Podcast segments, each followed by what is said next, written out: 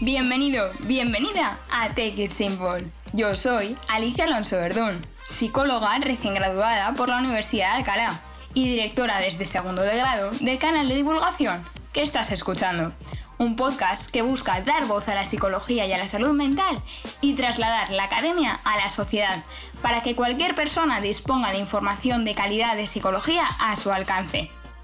En esta ocasión, nos acompaña Manuel Iglesias Oilán, profesor de psicología en la Universidad Complutense de Madrid, doctorando entre la Universidad Complutense y la Universidad de Harvard y director del proyecto Conociendo y Regulando las Emociones en el Contexto Educativo, para hablarnos del tema Inteligencia y Salud Emocional en la Universidad.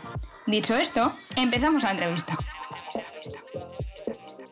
Buenos días, hoy tenemos aquí a Manuel Iglesias, quien nos va a hablar sobre la inteligencia y la salud emocional en la universidad. Buenos días, Manuel, ¿qué tal estás? Buenos días, Alicia, ¿todo bien? ¿Y tú? Muy bien, encantada de tenerte hoy aquí con nosotros, es un enorme placer, muchísimas gracias. Dando comienzo a la entrevista, la primera pregunta que me gustaría hacerte es ¿qué es exactamente la inteligencia y la salud emocional? Bueno, estos dos son dos conceptos que, si vamos a la base teórica, son muy amplios, hay muchos matices, ¿no? Pero para que nos puedan entender un poco las personas que nos escuchan, básicamente sería la inteligencia emocional, esa capacidad que tienes de reconocer tus emociones, pues esto es tristeza, esto es desesperanza, darle ese nombre, diferenciarlas unas con otras y saber por qué están ahí, entenderlas, ¿no? Y, vivirlo porque es parte de, de la vivencia humana el tener emociones agradables y desagradables. Y luego también gestionarlo, ¿no? Para llegar a esa salud emocional, esa buena salud emocional, pues prevenir llegar a un ataque de ansiedad, prevenir que las emociones te envuelvan y no te dejen tener una experiencia positiva y vivir, aprender a vivir con ellas, podríamos resumirlo así, ¿no? Inteligencia y salud emocional es entender tus emociones y aprender a vivir con ellas. Y en este sentido, ¿cómo consideras que están estos aspectos en el entorno universitario?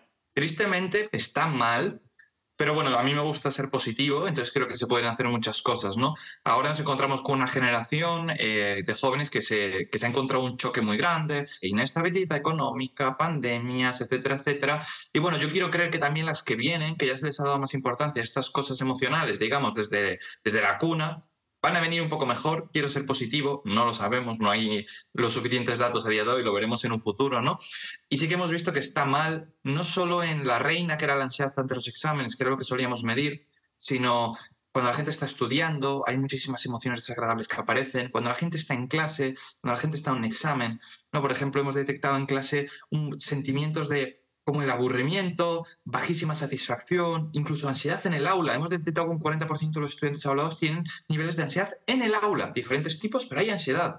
Y casi un 20% llegan a tener desesperanza con sus estudios. Esto quiere decir que ya crees que nada se puede hacer. Pensemos lo, duro que es la desesperanza. Una cosa es estar aburrido y otra cosa es estar desesperanzado, ¿no?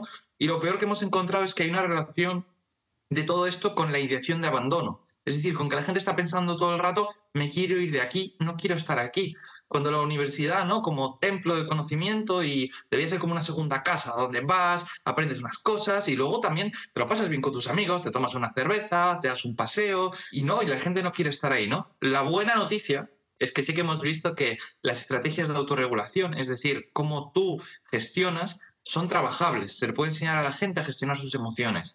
Y es que es eficiente, es decir, es efectivo, es viable y es barato, porque hemos estado probando con diferentes cosillas y hay formas de enseñar a la gente a, gestionarlo, ¿no? Porque el miedo es que abandonen y es todo un proceso cascada, no sacas tus estudios, lo dejas, vas a otra cosa, la sensación que te puede dar haber abandonado, que habrá casos en que sea lo mejor, no digo que no, pero en la medida de lo posible la universidad debería ser un entorno agradable. Me ha parecido realmente importante los diferentes puntos que has ido abordando en esta pregunta y especialmente este sesgo personal que acabas de, tener al decir que realmente hay estrategias que permiten fomentar la inteligencia y la salud emocional. Y me gustaría abordar cuáles son estas estrategias y cómo nos pueden servir para prevenir problemáticas de salud psicológica. Bueno, hay, hay muchas cosas realmente que, que, uno puede hacer, ¿no? Hay estrategias, no todo lo que sea una estrategia que te rebaje las emociones es positiva, eso también quiero decirlo. Por ejemplo, estás en casa y estás frustrado y te pones a reventar a puñetazos una puerta, eso es una estrategia de regulación emocional, seguramente te baje las emociones. Obviamente es una estrategia terrible, y ya no digamos si agredes a alguien, ¿no? Eh, mal, resolvámoslo en mal. Hay muchas cosas que se pueden intentar hacer, por ejemplo, el ejercicio que funciona a mucha gente, eh, relajación a través de la respiración, eh, procesos de meditación, esas cosas ayudan a uno a relacionarse más con sus emociones, a rebajarlas, a gestionarlas, etcétera, cosas así, pero hay una que es especialmente importante por también todo lo que lleva después, que es el apoyo social. Tener gente con la que hablar de cosas. Pero me gustaría avisar aquí de una cosa que puede ocurrir, y es que apoyo social es apoyo social en un entorno positivo con un fin positivo.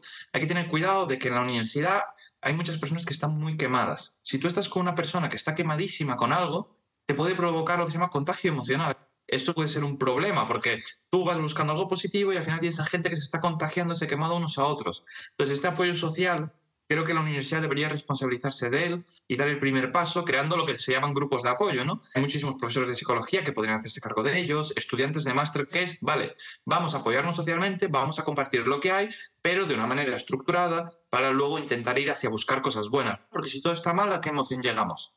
A la desesperanza. Como tú bien dices, eh, la literatura académica ha remarcado en múltiples ocasiones que el apoyo social es muy importante ¿Cómo podríamos fomentarlo en nuestro día a día? Para fomentar el apoyo social en nuestro día a día, lo primero es algo que se está viendo más, es que cada vez la gente va menos a la universidad. Entonces, primer paso, ir más a la universidad y hacer actividades súper académicas como ir a la cafetería y tomarte un café con tus amigos. Eso ya puede ser el inicio del apoyo social. O decirle a un profesor de ir a una tutoría y charlar de cosas y decirle pues, que estás un poco frustrado, pero que quieres intentar sacarle lo mejor a, a la universidad. Básicamente, buscar contacto con la gente. Obviamente quejarse es bueno y hay que quejarse de las cosas y hay que decir que todo es horrible y que no hay salida. 15 minutos. Luego vamos a hacer cosas positivas. Quejarse es bonito, está bien, pero luego busquemos algo positivo. Totalmente. Y esto, como tú bien dices, es muy, muy importante. Desde mi perspectiva como estudiante, una de las cosas que más me ha impulsado ha sido la confianza de mi entorno, lo que me ha impulsado y a día de hoy estoy recién graduada por la Universidad de Alcalá y en una gran parte esto ha influido. Y ya para terminar, me gustaría preguntarte con qué mensaje o idea clave te gustaría que se quedasen quienes nos están escuchando. Pues hay una frase muy bonita que dice que una gran mente necesita una gran base para ser soportada. Y en mi opinión, la gran base que, que soporta ese desarrollo eh, intelectual que busca la universidad es la parte personal, donde entra en juego pues, todo lo que venimos hablando, estas emociones. Entonces, que se cuiden mucho, que busquen este apoyo social, que hagan cosas que les permitan pues, llegar ese, a, esa, ese objetivo de, esa, de, esa, salud emocional. ¿no? Y luego también que recuerden que esta frase ¿no? tan, tan en España que se dice de la ignorancia da la felicidad. Eh, decía Sócrates, solo sé que no sé nada. ¿no? Entonces, cuanto más sabes, más te das cuenta de que no sabes nada. Entonces quizá la clave esté ahí, en estudiar mucho, en formarse mucho para darte cuenta cada vez de que no tienes ni idea de nada y a lo mejor esa ignorancia tan enorme que vas a tener sea lo que te dé la felicidad porque encuentres pues, esos recovecos del saber que, que, van en nuestro ADN como humanos, digamos, que es que la curiosidad por aprender todo, todo, todo el rato desde que nacemos.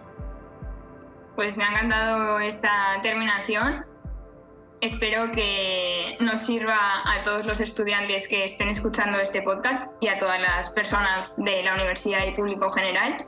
Muchísimas gracias por tu aportación, Manuel, y hasta aquí sería la entrevista. Gracias. Antes de terminar, me gustaría agradecerte el haber escuchado este podcast. Espero que te haya sido de gran utilidad. Si es así, no dudes en seguirme en la plataforma en la que me estás escuchando y compartir este episodio con más personas. Dicho esto, hasta la próxima, Take